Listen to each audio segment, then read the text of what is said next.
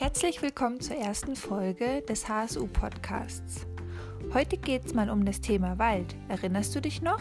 Das hatten wir relativ am Anfang des Schuljahres. Allerdings war ja da Herbst.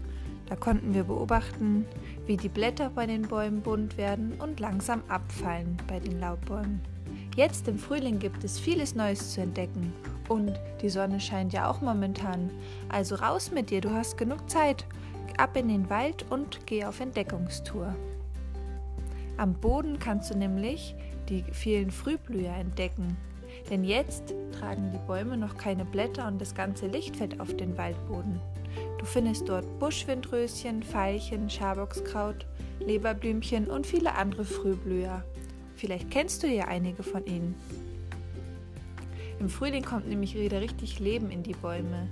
Die Wurzeln nehmen das Wasser auf den Boden auf und stellen daraus den Baumsaft her. In diesem Saft sind sehr viele wichtige Nährstoffe gelöst, die der Baum im Winter in seinen Wurzeln gespeichert hat. Von den Wurzeln aus steigt der Baumsaft hoch und verteilt sich dann dort in alle Äste und Zweige.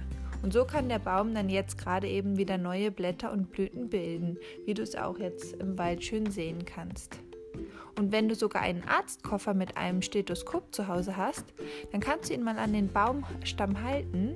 Vielleicht hörst du ja, wie ein Baum ganz laut diesen Baumsaft schlürft. Im Wald gibt es noch vieles anderes Tolles zu entdecken.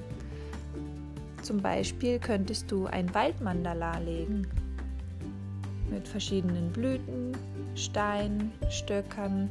Du findest bestimmt tolle Sachen. Eine andere Idee ist, dein altes HSU-Wissen nochmal aufzufrischen. Erinnerst du dich noch an die Laubbäume, die wir im HSU-Unterricht besprochen hatten? Erkennst du sie wieder?